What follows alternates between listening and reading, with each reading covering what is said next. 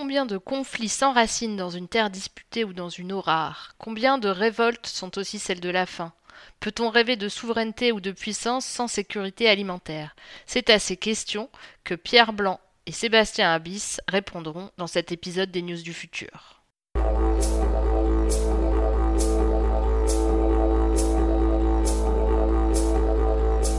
Les News du Futur est un podcast réalisé par l'association Futurible International qui traite de prospective, la sortie d'un livre, d'un rapport, l'interview d'un expert sur un sujet porteur d'avenir, bref, tout ce qui apporte un éclairage constructif sur le futur. Je laisse François Jouvenel, directeur de Futurible, animer cette discussion et présenter nos intervenants. Je vais euh, donc euh, introduire cette table ronde qui est consacrée donc euh, la géopolitique de l'agriculture. On a la chance d'accueillir aujourd'hui dans cette table ronde de Futurible Sébastien Abyss et Pierre Blanc, que je vais présenter rapidement.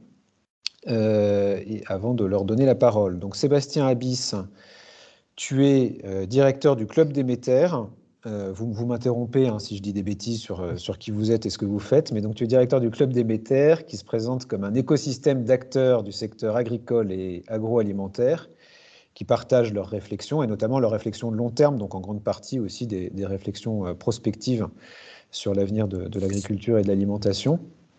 Euh, tu, ce, ce, Club Déméter vient de sortir d'ailleurs sous ta direction et la direction de, de ton collègue euh, Mathieu Brun euh, un ouvrage qui est un ouvrage de référence euh, qui sort tous les ans, qui s'appelle Le Déméter. Donc là, vous avez le Déméter 2021 qui vient de sortir, mais qui n'est pas l'objet direct de la table ronde d'aujourd'hui. Sébastien, tu es par ailleurs un chercheur associé à l'IRIS, donc l'Institut des relations internationales et stratégiques. Et euh, poste le plus important, tu es conseiller scientifique de, l'association euh, Futurible. Donc on travaille euh, régulièrement ensemble et tu es membre du comité de rédaction de la revue Futurible. J'ai pas dit de bêtises C'est parfait, y compris sur la fin. Bon. Je vais essayer d'être aussi bon sur Pierre. Donc Pierre Blanc, tu es docteur en géopolitique tu es ingénieur des ponts, des eaux et des forêts. Tu, es, tu enseignes à Sciences Po et, euh, à Sciences Agro. Tu es euh, par ailleurs chercheur et tu es rédacteur en chef de l'excellente revue Confluence Méditerranée, euh, dont d'ailleurs je pense que, à laquelle je pense que Sébastien participe également. Vous avez travaillé conjointement de nombreuses années, notamment sur les, questions justement d'articulation entre les problématiques agricoles et les problématiques géopolitiques, et vous avez sorti à l'automne dernier un atlas euh, qui s'appelle donc Géopolitique de l'agriculture et qui euh, crée en fait l'excuse de cette table ronde aujourd'hui, euh, puisque c'est à l'occasion de la sortie de cet ouvrage que vous pouvez bien évidemment vous procurer dans toutes les bonnes librairies et y compris en ligne. Et donc c'est à l'occasion de la sortie de cet ouvrage qu'on organise cette table ronde pour pouvoir vous, écouter, voir ce que vous pouvez nous dire sur ces questions de, géopolitique de, l'agriculture. Euh, à la fois évidemment euh, dans euh, leurs racines historiques, dans leurs situations actuelles et puis dans leurs perspectives futures. Voilà, alors peut-être première question, Sébastien et, Pierre. première question un petit peu, un peu générale qui est une question aussi un petit peu éternelle qu'on se pose régulièrement en prospective et depuis très longtemps.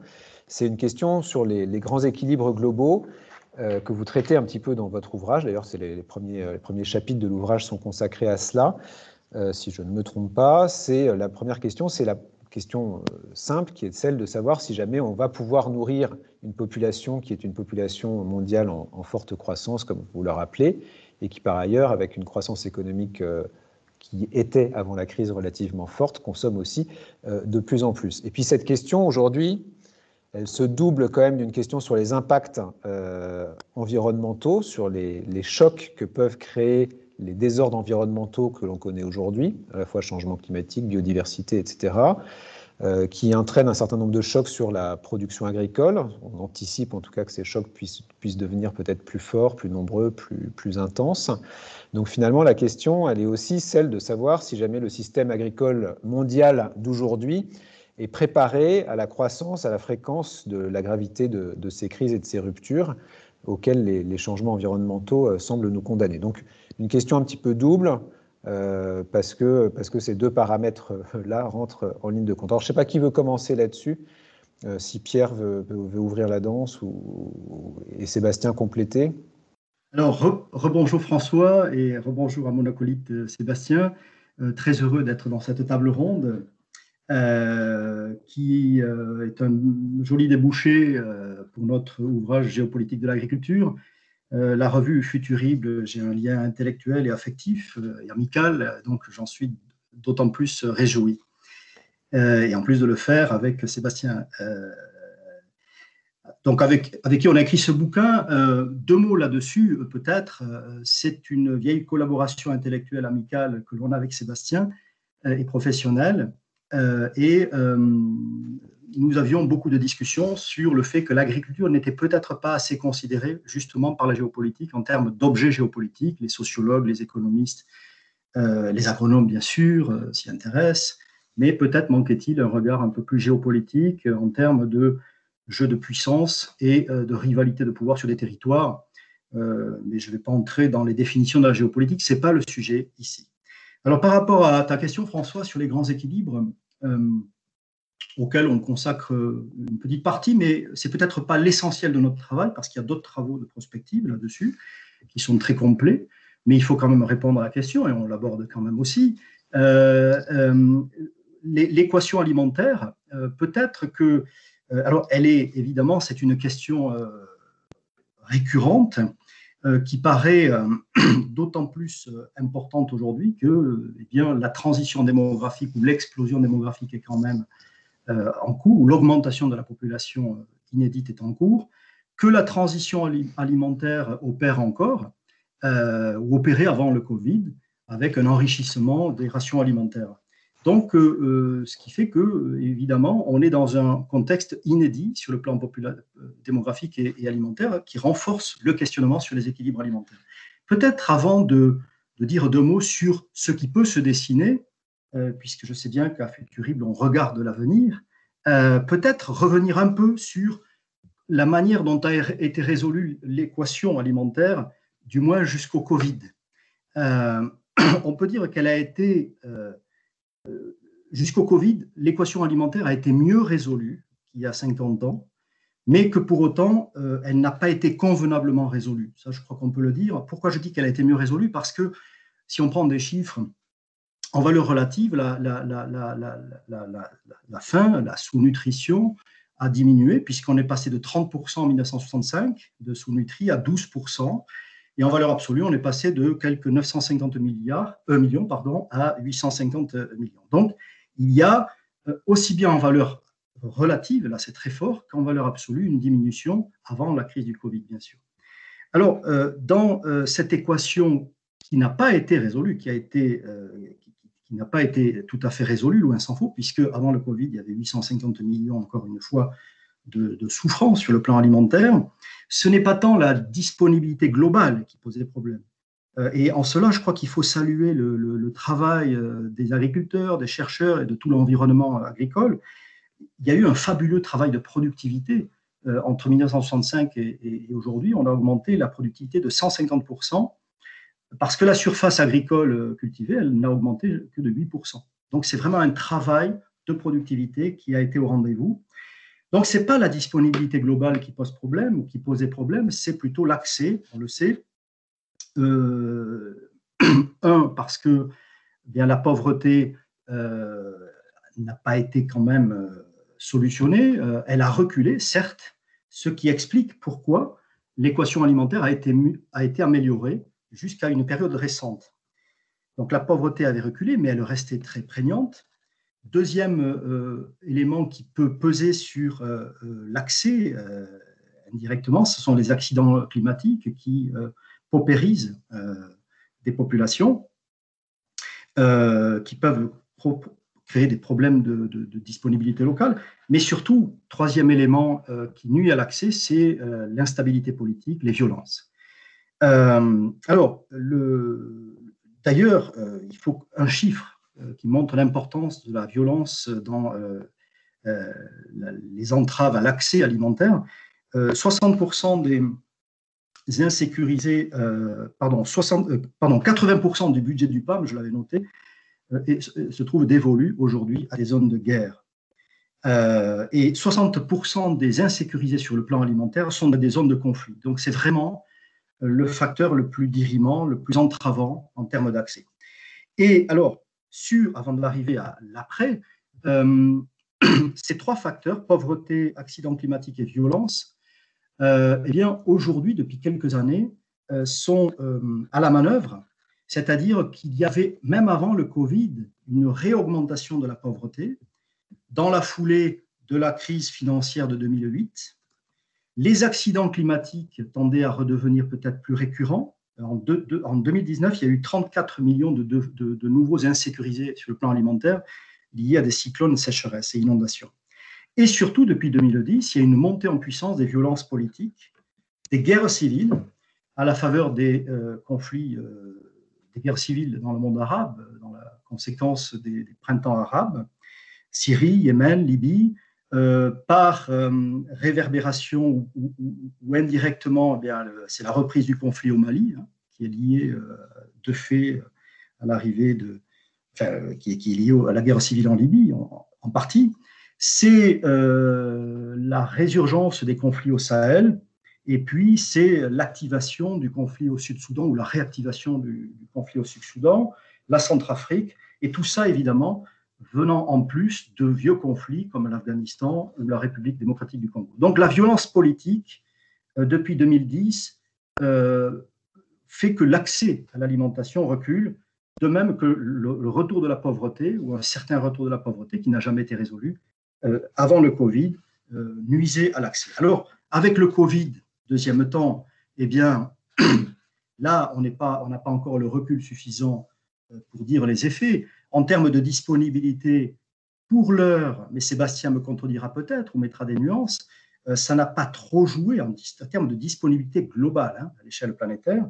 Euh, la question est évidemment sur l'accès. Il y a déjà des, gros problèmes euh, avec notamment beaucoup de travailleurs informels n'ayant plus de revenus, et bien qu'il y a un problème d'accès.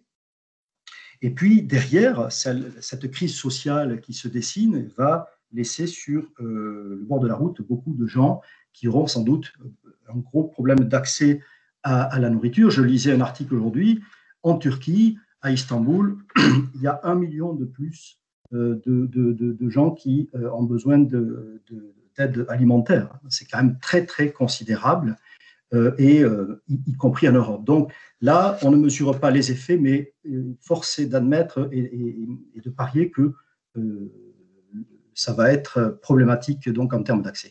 Sur le long terme, et je vais laisser la parole à Sébastien, euh, sur le long terme, euh, eh bien, euh, on ne va pas faire des scénarios tendanciels, aggravés, peut-être après dans les questions, mais en termes de risque peut-être, je ne sais pas dire s'il y aura, si, le problème va être un problème de disponibilité globale, peut-être pas, manifestement peut-être pas, il peut y avoir des problèmes de disponibilité locale et pour le coup, il y a un risque sur l'accès. Alors, euh, si je prends les, trois ou quatre risques qu'il faut regarder de près, le risque environnemental, le risque social, le risque géopolitique, je passe sous silence le risque pandémique qui, voilà, on a la pédagogie aujourd'hui qui nous menace. Le risque climatique qui a fait allusion François, il est évidemment euh, très inquiétant. Le mur climatique est sans doute plus haut que le mur pandémique. Euh, qui va contraindre la disponibilité, en tout cas locale. Hein, dans certaines régions, euh, il est clair qu'il euh, y a des régions du champ qui sont des hotspots du changement climatique. Je pense au Maghreb, je pense au Moyen-Orient, où les, précipitations seront moindres, les évaporations vont être supérieures. Donc là, on a des régions où la disponibilité locale peut diminuer, peut être altérée, peut être contrainte en tout, cas. Si on va dans d'autres régions, euh, la fonte des glaciers qui pose problème, va créer des situations nouvelles dans certaines régions. Je pense à l'Asie du Sud, à l'Asie, euh, à l'Asie du Sud, euh, aux Andes, à l'Asie centrale, euh, parce que avec ces fonds de glaciers, la régulation des fleuves va être moins bien faite, et donc il y aura des périodes d'aridité supérieures, et donc ça peut modifier la disponibilité locale. Changement climatique, effet sur les deltas, c'est évident, on le voit déjà en Égypte, mais surtout peut-être encore euh, au Bangladesh. Voilà des exemples de pays qui sont affectés par la montée des eaux. Autre effet du changement climatique, les vagues de chaleur euh, vont affecter les pollinisations, on le voit déjà. Et ça, on ne mesure pas tout à fait les effets. Il y a, là, on est dans dans le peu quantifiable. Bref, un certain nombre, et la liste n'est pas exhaustive, de contraintes environnementales liées à ce changement climatique qui vont peser sur les disponibilités locales et indirectement sur l'accès parce que beaucoup de ces paysans sont parmi les plus pauvres et sont peut-être ceux qui ont le plus de difficultés à accéder à l'alimentation. Sur le plan environnemental, il y, a, les sols aussi, mais je vais passer dessus. Et puis, je, terminerai, si tu me permets, François, avant de passer la, parole à, Sébastien, je ne voudrais pas être trop bavard. Le risque, il y a bien sûr à regarder de près, et ce qui va être déterminant dans cette équation, c'est le risque euh, social, la pauvreté, bien sûr. Euh, et là, euh, bon, voilà, j'aurais des choses à dire, mais et en particulier la pauvreté des paysans. Et enfin, le risque géopolitique alors là, tout dépend quelle temporalité on prend. Mais aujourd'hui, en tout cas aujourd'hui, avec ce que j'appelle le paradigme identitaire qui fait suite au paradigme idéologique de la guerre froide, avec cette affirmation de l'identité, eh bien, le scénario tendanciel est un peu inquiétant parce que d'un côté, il y a une dilatation des nationalismes et de l'autre côté, il y a, euh, avec les affrontements identitaires, il y a un effondrement de certains États. Eh bien, tout ça, ça ne convient pas à la résolution de euh, l'équation alimentaire, euh, tout simplement parce que les nationalismes ne facilitent pas le multilatéralisme et le multilatéralisme, c'est quand même la meilleure manière de régler les échanges, mais aussi de répondre à la crise climatique. Et donc voilà, on peut s'inquiéter de ça. Et puis le nationalisme, on en parlera peut-être tout à l'heure, il peut aiguiser la volonté euh, de, de, se nourrir coûte que coûte sans tenir compte euh, du reste du monde. Et ça, ça peut être inquiétant aussi. Et enfin, j'en termine là, euh, ce paradigme identitaire qui fait que les conflits intra-étatiques se multiplient peut contraindre l'accès à l'alimentation. Voilà, je, je, veux épargner le temps et surtout laisser la parole à Sébastien. Merci beaucoup Pierre pour cette première réponse.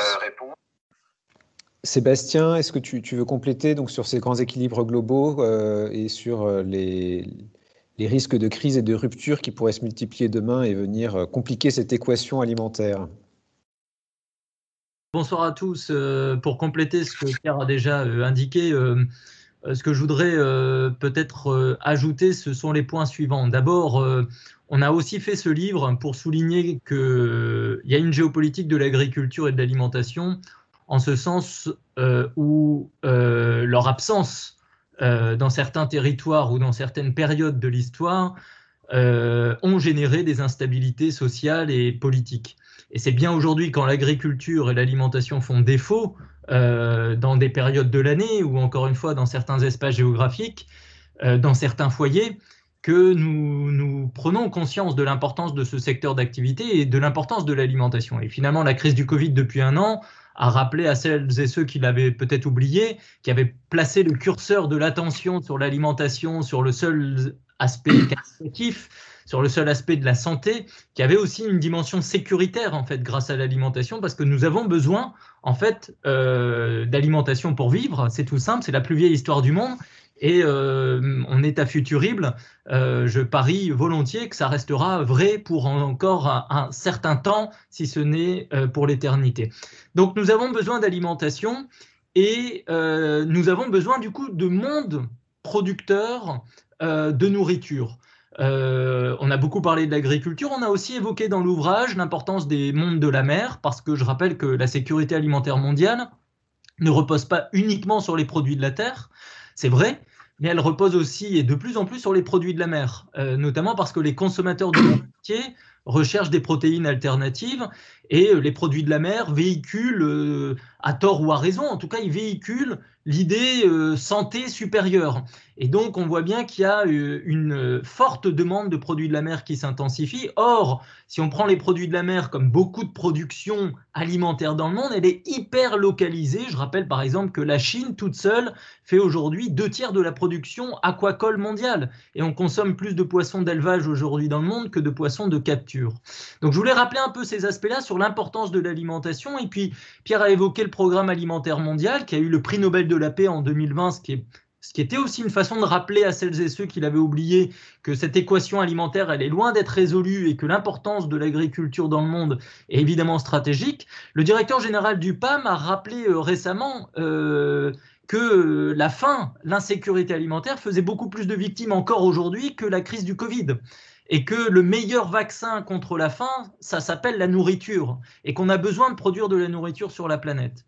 Pierre l'a dit, depuis euh, plusieurs décennies, cette nourriture est venue essentiellement euh, euh, sur les territoires qui étaient déjà cultivés et les territoires qui étaient déjà actifs et productifs sur le plan agricole. Tout porte à croire que demain, en raison des problèmes géopolitiques, en, raison des cartographies climatiques et des insécurités hydriques foncières, qui euh, frappent souvent les mêmes territoires. Euh, demain, plus d'agriculture, plus de production alimentaire pour une planète plus peuplée, plus exigeante dans sa consommation, euh, la réponse viendra aussi d'un maintien ou d'une augmentation de la production là où on produit aujourd'hui massivement. Et c'est ce que je voulais un peu faire passer comme message, c'est qu'aujourd'hui l'équation alimentaire elle est très simple. Tout le monde mange tout, si possible plusieurs fois par jour. Et en même temps, l'équation agricole est d'une folle complexité, parce qu'on ne produit pas de tout partout, mais les consommateurs veulent de tout, tout le temps, tout au long de l'année, et à bas prix par ailleurs, ce qui est encore une autre problématique. Mais nous allons avoir un problème parce que si on, regarde aujourd'hui où il y a de l'espace pour produire plus et horizontaliser un peu le développement agricole, pour faire très simple, il y a euh, l'Amazonie, mais ça pose un problème climatique évident.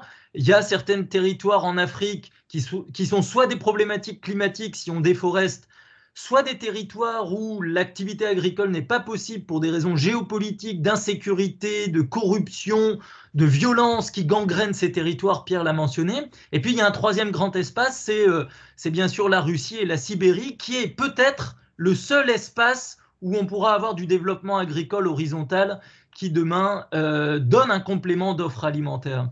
Donc on sait qu'il va falloir produire en fait partout là où on peut produire, qu'il va falloir avoir des productions agricoles sous d'autres modes, y compris avec euh, euh, toutes les nouvelles tendances qui peuvent venir, mais qui sont que des compléments de la production agricole massive qui se fait dans des territoires ruraux et, euh, souvent euh, à l'activité agricole. Il va falloir absolument réduire les gaspillages en récolte, tout comme dans la distribution, mais il va falloir être vigilant sur trois aspects.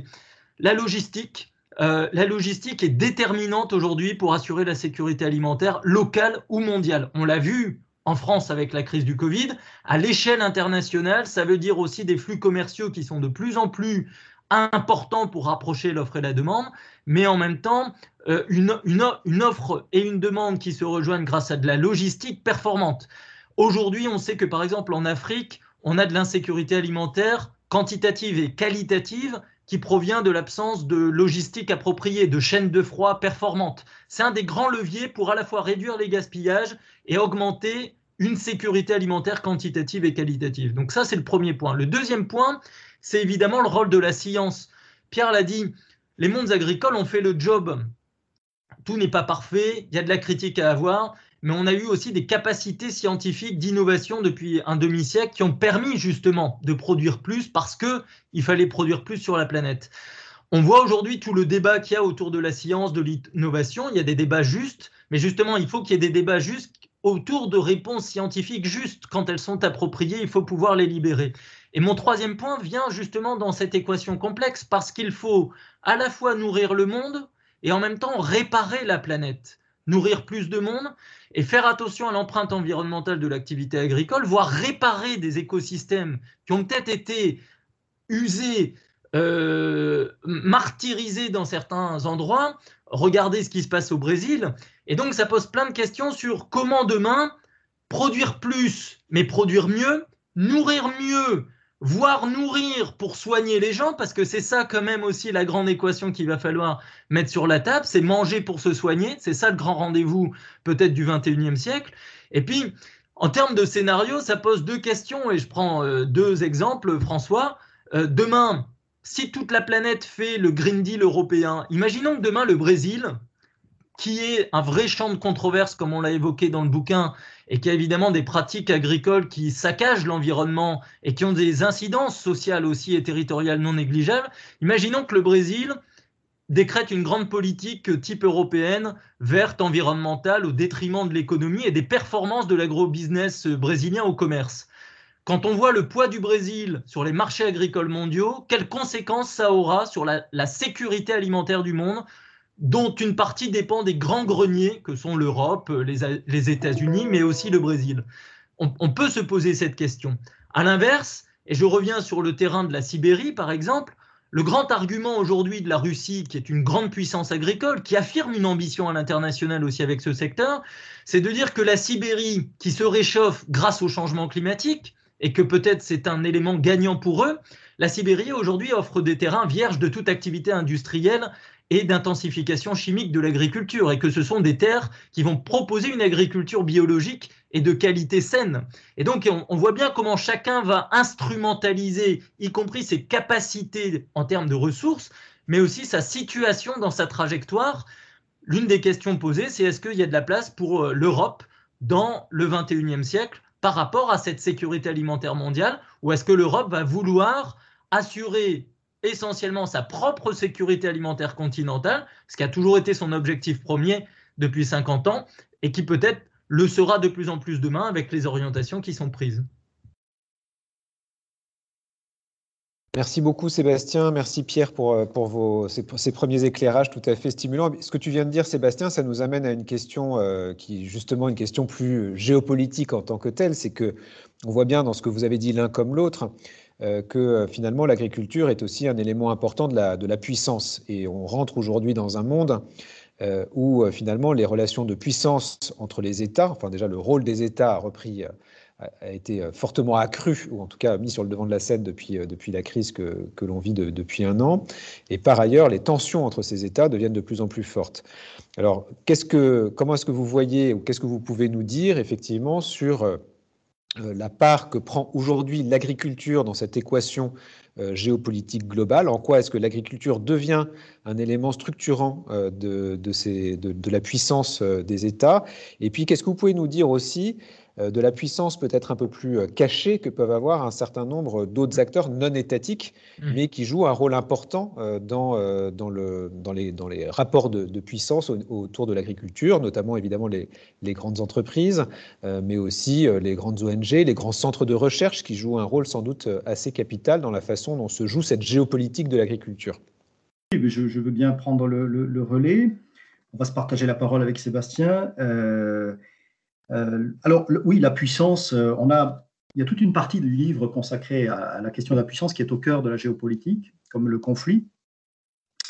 Et le, on, pense que la, la puissance est vraiment assez souvent, l'histoire le montre, indexée sur l'agriculture et l'alimentation. Euh, ça n'est pas qu'une puissance économique, c'est une puissance qui permet d'influencer euh, les autres, ou au moins qui permet de ne pas dépendre des autres. Ça a été vu souvent comme ça. L'histoire ancienne le montre, les grands empires ont voulu maîtriser leurs approvisionnements. Euh, c'était un attribut de leur puissance. L'histoire plus récente l'a montré aussi, la Deuxième Guerre mondiale. Hein, L'Allemagne, on ne va pas faire trop d'histoire ici, l'Allemagne, on l'a perdu de vue mais euh, l'oubris, la démesure, la soif territoriale du Troisième Reich a été fortement indexée sur la recherche de nouvelles terres, euh, les terres nourricières, les terres noires de l'Est de, l'Europe. Le fameux Lebensraum, l'espace vital. Euh, quand on regarde Mein Kampf, eh bien, on est frappé de voir le rapport qu'il avait avec cette terre nourricière. Mais restons-en là sur l'histoire. Et la puissance, donc, elle est à la fois une capacité à peser, ou tout du moins une capacité à ne pas dépendre. Voilà, c'est un peu les deux versants de la puissance. Et on peut regarder des acteurs, des grands acteurs aujourd'hui, euh, ou des acteurs de moindre importance, euh, qui, euh, ont, et qui, ont eu et qui ont encore une réflexion et des politiques destinées à, dans le meilleur des cas, c'est-à-dire quand elles, ont un potentiel réel, à avoir, faire de l'agriculture une capacité à peser, et quand au contraire elles sont plus contraintes, quand elles sont plus contraintes, pardon, ces puissances, eh bien, elles cherchent à au moins avoir une capacité à ne pas dépendre. Alors, si on fait un rapide tour de table ou, tour planétaire, je vais vous donner le tournis peut-être en quelques minutes, euh, puisqu'on n'a pas trois heures. Euh, en tout cas, Prenons alors par exemple les USA, les États-Unis, évidemment, c'est la figure idéale typique d'une puissance indexée sur l'alimentation. Euh, elle a émergé par l'agriculture, cette puissance, et puis dans le contexte de la guerre froide, elle a euh, totalement euh, calé son dispositif d'endiguement à l'Union soviétique sur sa capacité à distribuer de l'aide alimentaire. Je n'ai pas de carte ici, mais pour vous montrer que l'endiguement, le fameux containment, était totalement pensé, articulé à la distribution de l'aide alimentaire dont les farmers américains ont participé très fortement à la guerre froide. Et euh, l'agriculture reste un outil de puissance américaine, mais euh, il y a quand même, euh, alors c'est pas que la production, hein, c'est aussi la science, la technique, la technologie.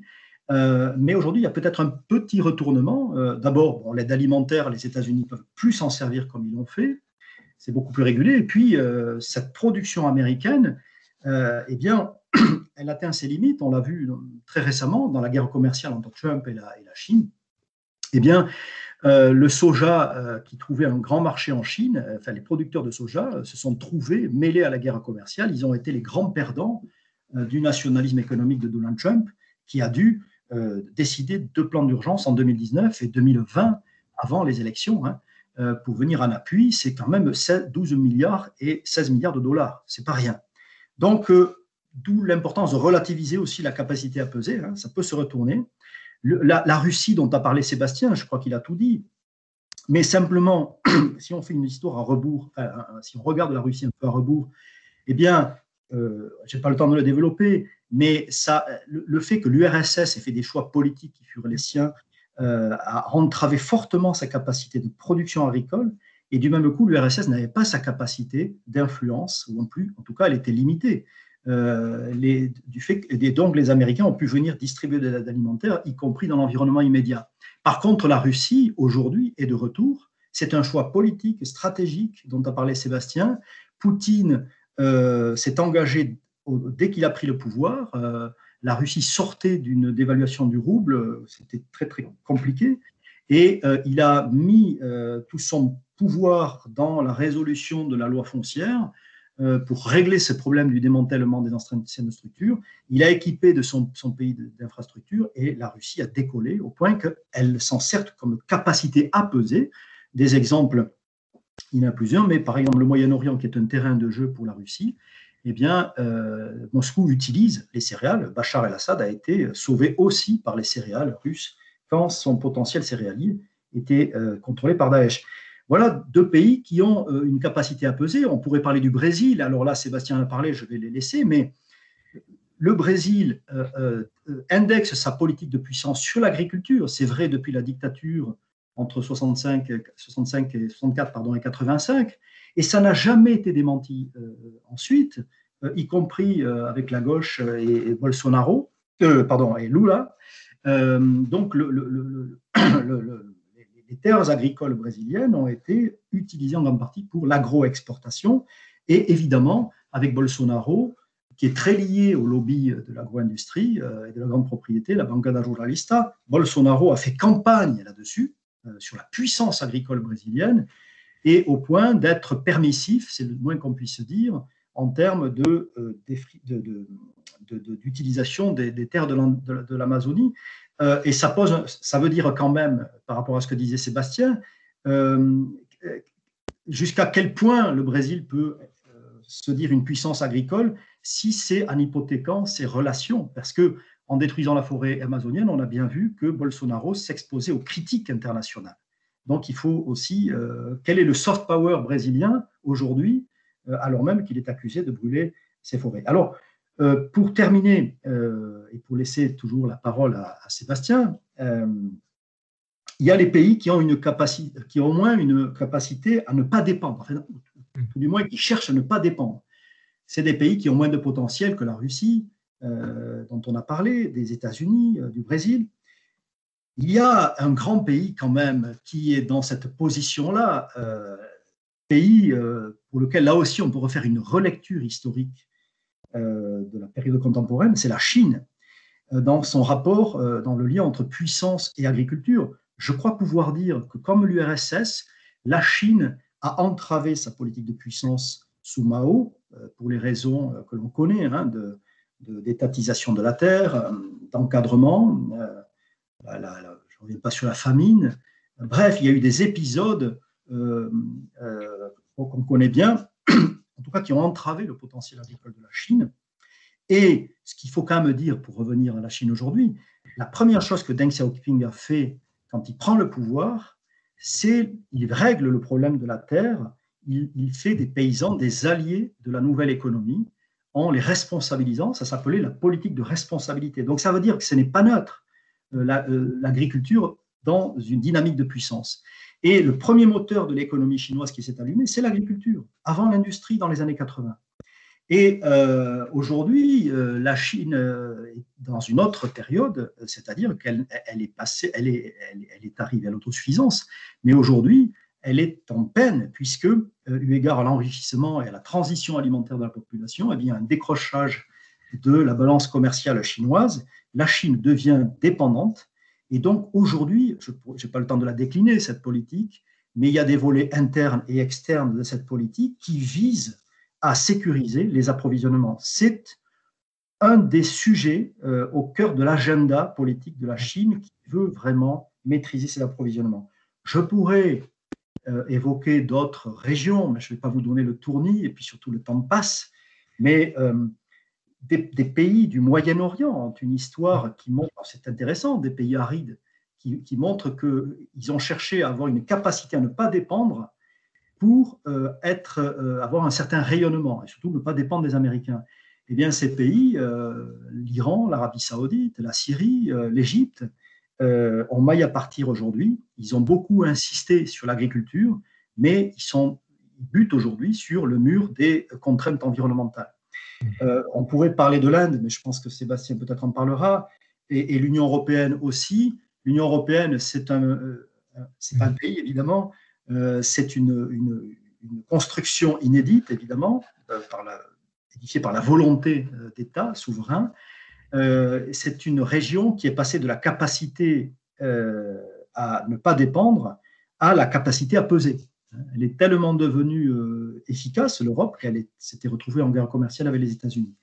Mais aujourd'hui, voilà, elle est un peu dans une hésitation, et Sébastien faisait allusion à cela, c'est-à-dire euh, jusqu'à quel point l'Europe peut aller dans sa euh, capacité productive et en même temps, alors qu'en même temps, elle veut aussi peser sur le plan international dans sa, en termes de, parce que c'est une puissance de la norme, l'Europe, et je pense qu'elle a aussi, elle cherche à jouer un soft power sur le plan climatique. Donc, comment articuler la capacité à peser sur le plan productif et la capacité à peser sur le plan environnemental?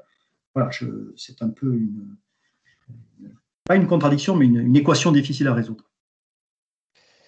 Merci beaucoup, Pierre. Est-ce que Sébastien, tu veux compléter euh, rapidement? Parce que je, pense qu'il y a une ou deux autres questions à traiter et je vois effectivement le temps qui, le temps qui file, euh, mais notamment en insistant sur le, rôle aussi que des acteurs non étatiques et peut-être moins visibles peuvent jouer dans ces euh, relations de puissance autour de l'agriculture. Oui, merci François. Bah, je voudrais d'abord dire qu'il y a les grands, grands pays agricoles puissants, ambitieux, il y a aussi les tout petits euh, pays qu'il ne faut pas oublier ou les puissances émergentes dans ce secteur qu'il faut considérer. Tout petit pays, par exemple, sur un planisphère, Singapour, on en parle dans l'ouvrage parce que Singapour, c'est euh, grande place financière, grande place logistique, grande place de l'innovation aujourd'hui et de la tech et notamment l'investissement de start-up. C'est aussi un grand fonds souverain, euh, Temasek, qui est un grand acteur du financement du développement agricole ou de l'agro-industrie dans le monde.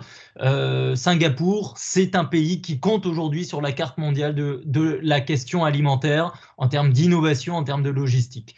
Deuxième exemple de pays, euh, on parlait de tracteurs, c'est l'Éthiopie. L'Éthiopie est un pays qui euh, compte beaucoup aujourd'hui euh, sur les, les, différentes équations dont on a parlé. L'Éthiopie, c'est 110 millions d'habitants aujourd'hui, ce sera le double dans 30 ans, et vous avez 70% de la population active qui est active en agriculture. Et donc, on voit bien toute la problématique de, des équilibres euh, territoriaux et euh, sociaux, d'avoir une activité agricole à visage humain, avec euh, certes du coup des conséquences sur le, ce travail à visage humain, parce que pour l'avoir vu de près il y a quelques mois, ce modèle d'une agriculture familiale intensive en capital humain, euh, c'est pas forcément non plus la panacée. Hein, on peut critiquer le modèle intensif des pays développés, il faut le faire, mais il y a aussi une agriculture familiale pauvre dans le monde qui souffre et qui est très cassée aussi humainement et socialement. Mais l'Éthiopie, c'est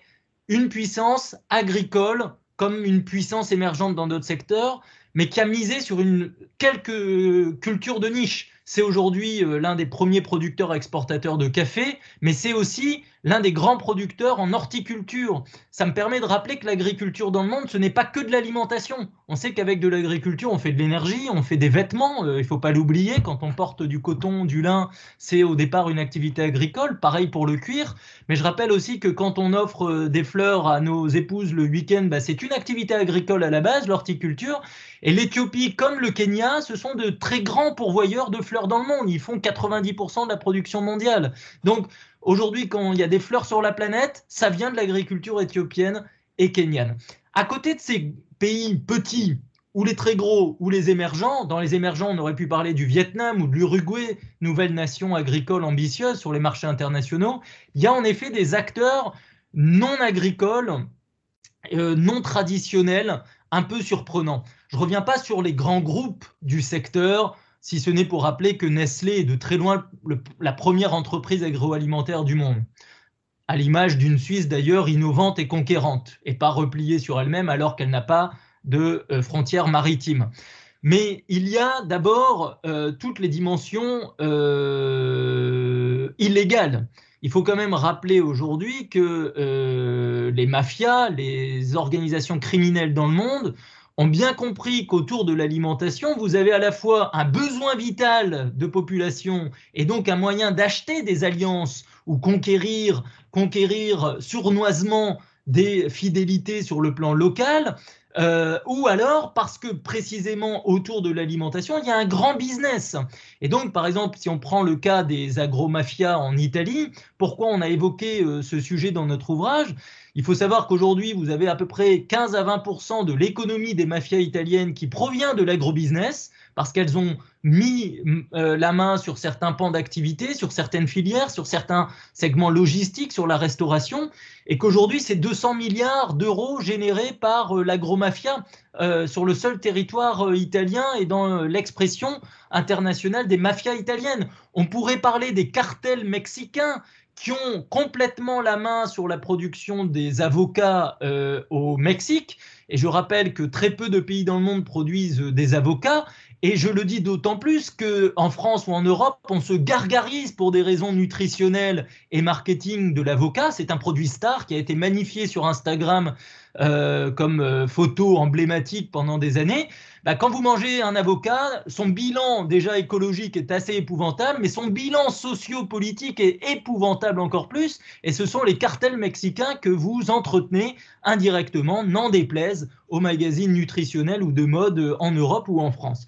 Il y a aussi évidemment tous les aspects euh, liés au boom des euh, entreprises du numérique. Euh, les mondes agricoles, en fait, génèrent énormément de data.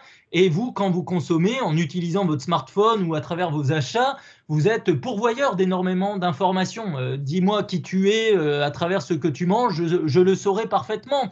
Et dis-moi comment tu produis, je te dirai quel agriculteur tu es ou tu peux être. Et donc, les grandes entreprises du numérique, que ce soit les américaines, les GAFAM ou celles chinoises, Tencent, Alibaba, Huawei, développent de plus en plus aujourd'hui des solutions vers les mondes agricoles en robotique, en équipement, en data driver, en outils d'aide à la décision, mais aussi dans l'ensemble du chemin de la chaîne alimentaire, sur les étapes logistiques, sur la distribution et sur bien sûr les consommateurs. Et aujourd'hui, ces entreprises ont un tel poids, j'ai pas besoin d'insister, mais ont un tel poids financier, culturel, elles incarnent en plus l'innovation et les mondes de demain, c'est quand même significatif qu'elles investissent vers la plus vieille activité humaine de l'histoire.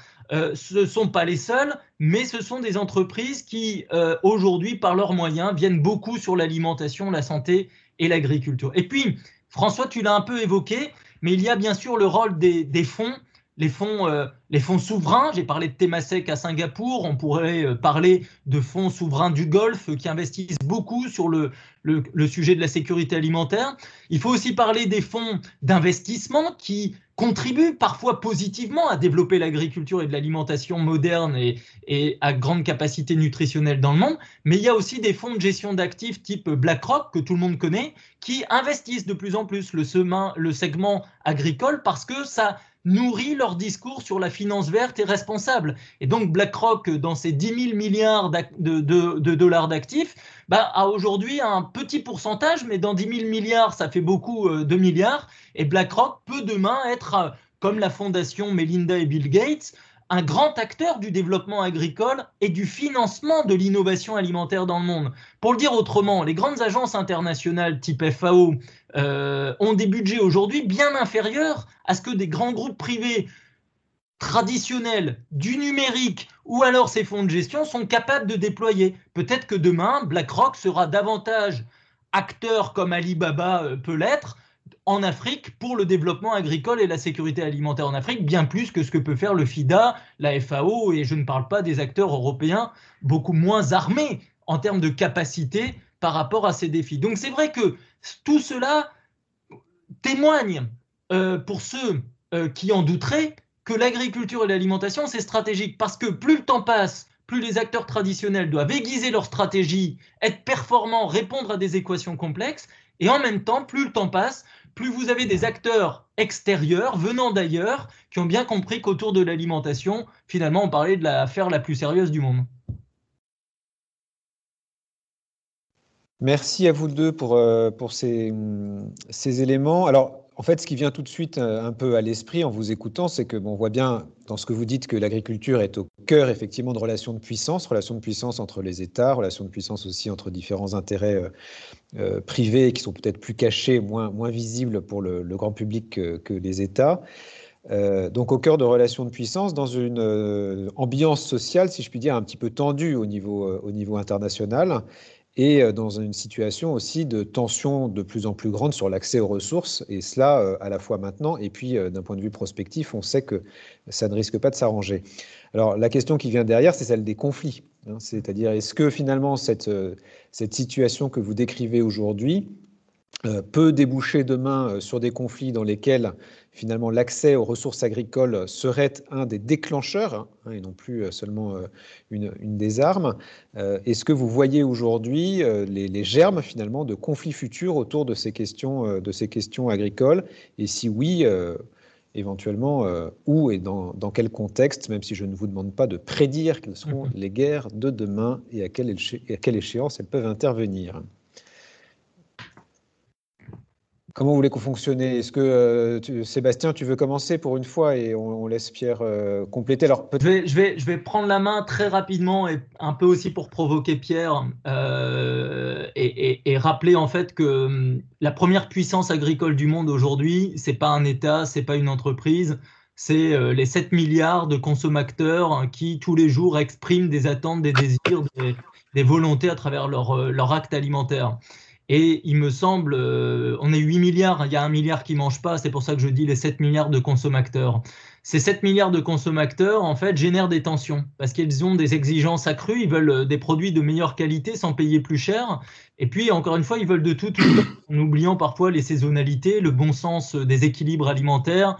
Et donc, il y a plein de questions derrière.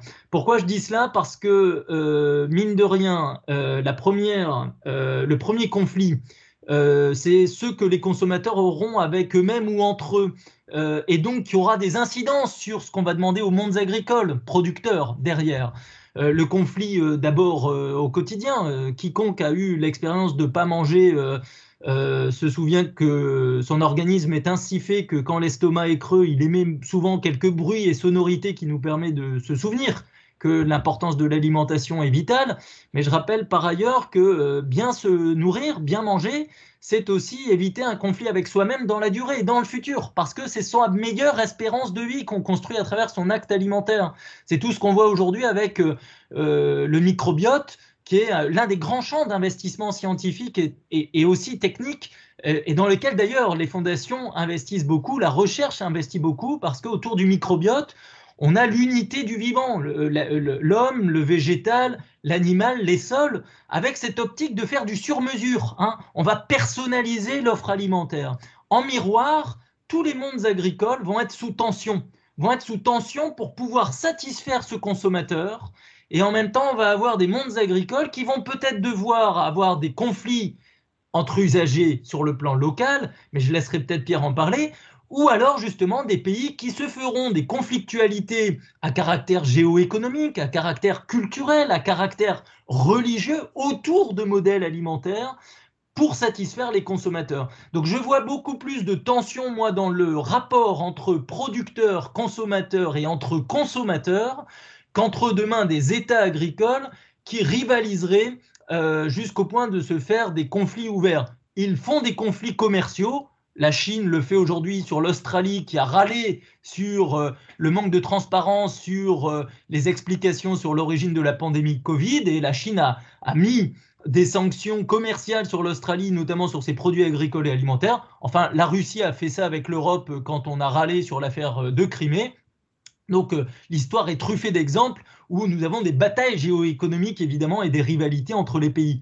De là à se faire la guerre, Pierre a rappelé euh, l'épisode malheureux de la Seconde Guerre mondiale, bien sûr, à travers la stratégie nazie. Il faudrait vraiment rentrer dans des épisodes de conflit complets pour que l'alimentation soit une variable importante. Je ne pense pas qu'on va faire la guerre pour aller conquérir de l'alimentation euh, chez l'autre. Ça s'est appelé, ça s'est quand même souvent appelé la colonisation dans l'histoire. Il ne faut pas l'oublier. Et donc, on a aussi à regarder tout ça en espérant, encore une fois, qu'on partage la nourriture sur la planète pour justement faire baisser le thermomètre des tensions. Mais la tension aujourd'hui, elle est autour des consommateurs et des mondes producteurs derrière qui ont une équation complexe, comme on l'a dit. Merci Sébastien. Alors sachant que les consommateurs sont aussi quand même des citoyens d'État qui peuvent éventuellement euh, donc jouer sur le, sur, le jeu, sur le jeu politique. Pierre, comment tu réagis à cela? Et puis comment est-ce que tu fais le lien avec ce que tu nous disais tout à l'heure quand même sur le fait que sur certains euh, territoires euh, du monde, et notamment tu as parlé d'un certain nombre de hotspots euh, du, changement climatique, on pouvait avoir quand même des, tensions peut-être peut-être très localisées, mais d'accès aux ressources qui pouvaient devenir quand même assez cruciales. Est-ce que là, on n'a pas, dans certaines zones que tu as mentionnées, Moyen-Orient, pays du Maghreb, éventuellement Sahel, peut-être ailleurs, des sources de conflits liées quand même à ces questions agricoles? Merci François. Euh, je vais compléter euh, ce qu'a dit euh, mon ami Sébastien. Le, je suis comme Sébastien, comment dirais-je, très réservé quant à l'éventualité de grandes conflagrations, conflagrations internationales quant à la recherche d'alimentation. même si un bouquin récent d'un certain Timothy Snyder qui revenait sur la Deuxième Guerre mondiale conjecturer les possibles conflits alimentaires à venir dans euh, un contexte inédit, un, de changement climatique et deux, de, croissance démographique. J'ai du mal à partager cela. Par contre, euh, je crois que la conflictualité autour des ressources qui a été au cœur de l'histoire reste d'actualité et risque de se reposer à l'avenir. Si on prend ces ressources, la terre et l'eau, hein, faisons simple, euh, la terre, j'aime à dire que la terre, c'est un terreau du politique, c'est-à-dire que l'histoire politique, ou plutôt la question de l'inégalité d'accès à la terre, hein, de la concentration de la terre, a été un moteur de l'histoire, parce que sur tous les continents à peu près, l'histoire a été ainsi faite, je n'ai pas le temps d'entrer dans les détails, que la terre a été concentrée, et en retour, cette concentration de la terre dans des sociétés qui étaient rurales a produit des moments agropolitiques, je les appelle ainsi, c'est par exemple la révolution chinoise, euh, c'est euh, les guérillas en Amérique latine, euh, c'est le Hezbollah libanais. Bref, je pourrais donner beaucoup d'exemples. et ces conflits, ça c'est intéressant, ils sont d'autant plus forts que les acteurs du conflit croisent des formulations idéologiques, le marxisme, le populisme, le fascisme, le nationalisme. Alors là, c'est de l'histoire. L'actualité, je pense que cette question de l'inégalité d'accès à la terre qui reste prégnante, ça reste un vrai problème euh, en termes de stabilité, même si on n'est plus dans des sociétés aussi rurales qu'elles ne le furent en Amérique latine. Et je pense euh, l'actuel processus de paix euh, en Colombie depuis 2016 où au centre du, de, l'accord, il y a une redistribution de la terre et qui semble être au ralenti. Donc l'Amérique latine me semble encore très concernée par ces conflits.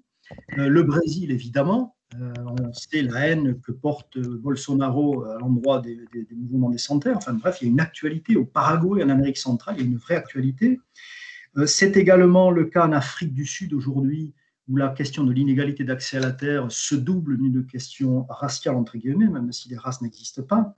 Et on voit bien que si Mandela avait réussi à apaiser euh, la revanche foncière du haut de sa légitimité, eh bien aujourd'hui, les pouvoirs en Afrique du Sud sont soumis à une euh, soif de revanche dans certaines populations noires. Donc c'est un, conflit qui reprend de l'acuité. Puis en Asie, je crois que là aussi, il y a des territoires qui sont entravés par cette inégalité d'accès à la terre. C'est l'Inde, et c'est aussi le Pakistan, le Bangladesh, euh, où l'islamisme prend le chemin des campagnes, avec en arrière-plan cette question de, la maldonne foncière. Aujourd'hui et à l'avenir, cette question foncière va se poser avec grande acuité en Afrique, euh, où l'inégalité d'accès à la terre a été moindre, en tout cas dans les pays qui n'ont pas été soumis à une colonisation de peuplement, euh, où on était en droit coutumier, euh, et les États modernes ont derrière ce droit coutumier mis en place un droit domanial, enfin je ne vais pas rentrer dans les détails, ce qui fait que beaucoup de terres aujourd'hui qui sont soumises à ce qu'on appelle rapidement les accaparements fonciers, eh bien, ces terres qui étaient cultivées en droit coutumier, mais sans titre, peuvent se retrouver euh, du jour au lendemain euh, transférés euh, d'un pouvoir vers des investisseurs. Donc là, il y a une vraie question qui va monter, qui peut monter. il y a le débat sur l'immatriculation, la privatisation des terres.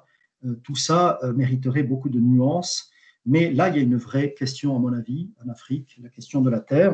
Donc, il y a beaucoup de gens qui travaillent. Et puis, en Afrique, pour finir en Afrique sur ces conflits, à, à mi-chemin entre la terre et l'eau, et je dirais deux mots sur l'eau, eh bien, c'est le conflit qui monte en puissance, qui est un vieux conflit, en même temps qu'une vieille cohabitation entre éleveurs et agriculteurs. Dans certaines régions, ce conflit prend une certaine acuité du fait du changement climatique, c'est toujours pareil, et de l'augmentation des populations. Il n'est qu'à voir au Sahel, au Nigeria, en particulier au Mali, au Burkina. C'est un conflit qui a une vraie acuité. Deux mots sur l'eau, promis, François. Euh, l'autre ressource, il y a une vraie conflictualité. On parle de guerre de l'eau euh, je crois que c'est une expression excessive. Euh, mais si on parle de guerre de l'eau, parlons de guerre de l'irrigation. Donc c'est bien l'agriculture qui est au cœur de ces supposées guerres. Moi, je préfère parler de violence hydraulique, on ne va pas entrer dans les détails. Euh, particulièrement dans les régions arides du Moyen-Orient, c'est là que c'est avec la plus grande acuité que se pose la question de l'eau, en Asie du Sud aussi. Il n'y a pas de violence hydraulique puisqu'il y a des hydrohégémonies qui impose des allocations dépréciées à, d'autres riverains. Alors là, on est dans les conflits interétatiques davantage. Hein. C'est le problème de la Mésopotamie, le Frat et le Tigre avec euh, la Turquie en amont, c'est le problème du Jourdain avec Israël en aval, et c'est le problème du Nil avec l'Égypte en aval, qui étaient les trois hydro-hégémonies. Il y a une actualité, et il y a une inquiétude à avoir sur certains de ces conflits, en particulier en Mésopotamie, je, dis un mot là-dessus. La Turquie qui se rêve puissance, euh, aussi puissance agricole, déploie de grands projets qui menacent, et je, s'il y a des questions, je pourrais en parler, qui menacent vraiment les pays d'aval que sont la Syrie et l'Irak. Euh, la Turquie profite du caractère exsangue de ces pays aujourd'hui pour développer ses équipements hydro-agricoles. Et puis l'autre région, je ne parle pas d'Israël et des territoires en amont, puisque là, Israël a la main euh, et, pose de, vrais problèmes hein, en termes d'accès à l'eau pour l'agriculture aux autres. Mais je parlerai de l'Égypte et l'Éthiopie. Aujourd'hui, on le connaît, ce conflit. Eh bien, il y a un basculement de la puissance. L'Égypte, pays agricole, qui a beaucoup compté sur le Nil, est menacé aujourd'hui par les grands projets, euh, le projet de barrage qui est de toute façon euh, construit. Hein. Euh, il y a tout un débat sur la, durée du remplissage. Ce n'est pas le sujet maintenant, mais s'il y a des questions, on pourra en parler. Bref, il y a des conflits autour de l'eau, interétatiques, qui ne sont pas des guerres de l'eau, mais qui montent en puissance. Merci beaucoup à, vous deux. Merci, à François. Merci, beaucoup à Pierre. N'oubliez pas euh, donc de lire euh, cette géopolitique de l'agriculture et également le dernier, euh, la dernière édition de Déméter, de vous abonner à Confluence Méditerranée et à la revue Futurible évidemment. Merci à tous pour votre participation. Merci à nos invités du jour et merci à vous de nous avoir écoutés. Si le podcast vous a plu, n'hésitez pas à le partager. Vous pouvez suivre notre actualité sur notre site internet www.futurib.com et sur les réseaux sociaux. Nous avons hâte de vous retrouver pour un nouvel épisode des News du futur.